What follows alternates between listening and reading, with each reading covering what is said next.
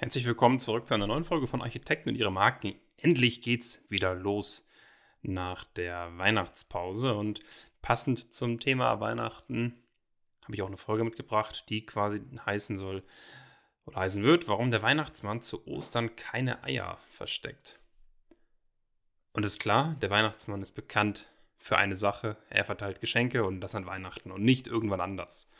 Wenn es mal angenommen würde, zu Ostern auch noch die Eier verstecken und auch an anderen Festen auftauchen, ist irgendwie merkwürdig und passt nicht so. Das heißt, der Weihnachtsmann ist spezialisiert. Viele Architekturbüros hingegen sind Generalisten und sind Generalisten ohne Fokus und die meisten sind auch noch stolz drauf. Ja, wir können das und wir können dies und wir können auch noch ein Gefängnis, wenn sie das wollen und wir können ein Gemeindehaus und Du hast sicherlich ein kleines Déjà-vu jetzt hier an dieser Stelle, weil es diese Folge jetzt nicht eins zu eins so gab, aber wir reden dort regelmäßig drüber. Dass wir einfach sagen, spezialisier dich, fokussier dich und ja, werde dadurch erfolgreich und mach dadurch auch das, was dir mehr Spaß macht. Wenn du nämlich wie jeder andere bist, bezahle ich dich wie jeden anderen.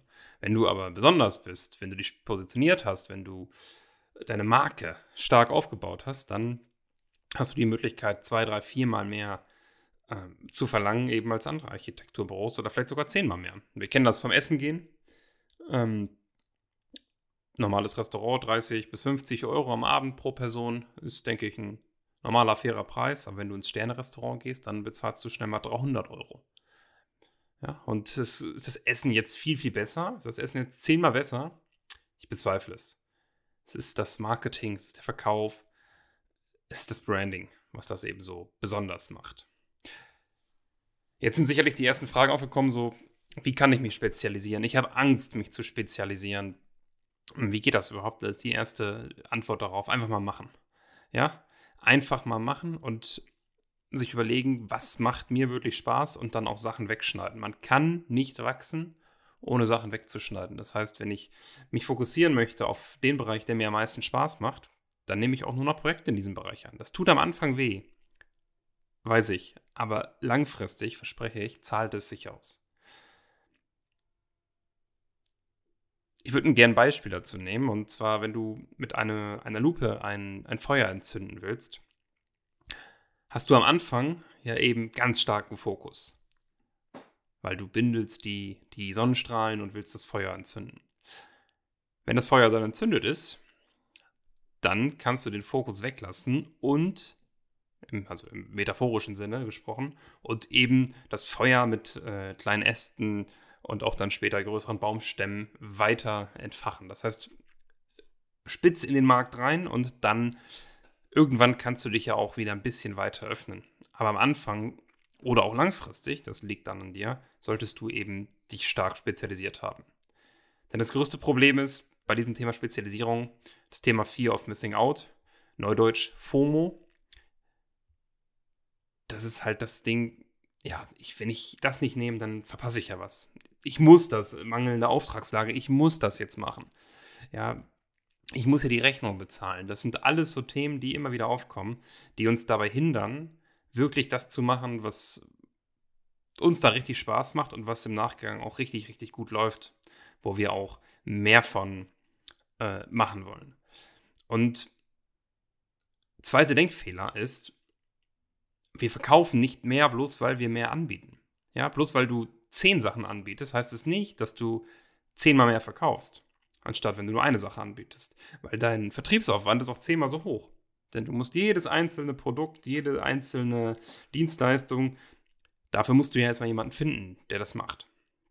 Ja, und ich würde gerne noch ein paar Beispiele, bevor die Folge, das ist heute eine knackige, kurze Content-Folge, die eben auch ja, ein bisschen nochmal die äh, Awareness dafür bringen soll, mach die Sachen spezialisiert, spezialisier dich. Ein paar Beispiele für, habe ich mir einfach im Vorfeld an diese Folge mal kurz hingesetzt, für gute oder für eine spitze Architektenpositionierung sind zum Beispiel Häuser in Holzbauweise in Hanglage. Und das ist so eins meiner Lieblingsbeispiele. Jemand, der den Podcast schon länger hört, der, der weiß das.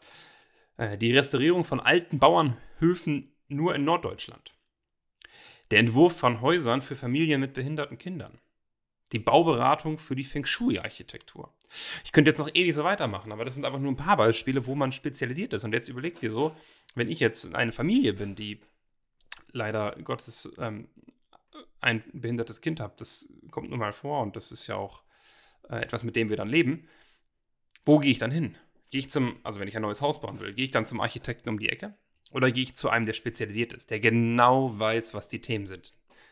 Und ich kenne die Antwort. Du gehst zu dem, da willst du nichts dem Zufall überlassen, du gehst zu dem, der spezialisiert ist. 100% sich mit deiner Thematik auskennt. Vielleicht das Haus schon oder Häuser schon unzählige Mal, vielleicht schon hundertmal so gebaut hat, dass es genau zu dir passt. Wenn du mehr davon hören willst, wenn du mehr von diesem Content hören willst, dann abonniere den Podcast und bewerte den Podcast gerne bei den verschiedenen Plattformen, zum Beispiel bei Apple Podcasts ist das möglich.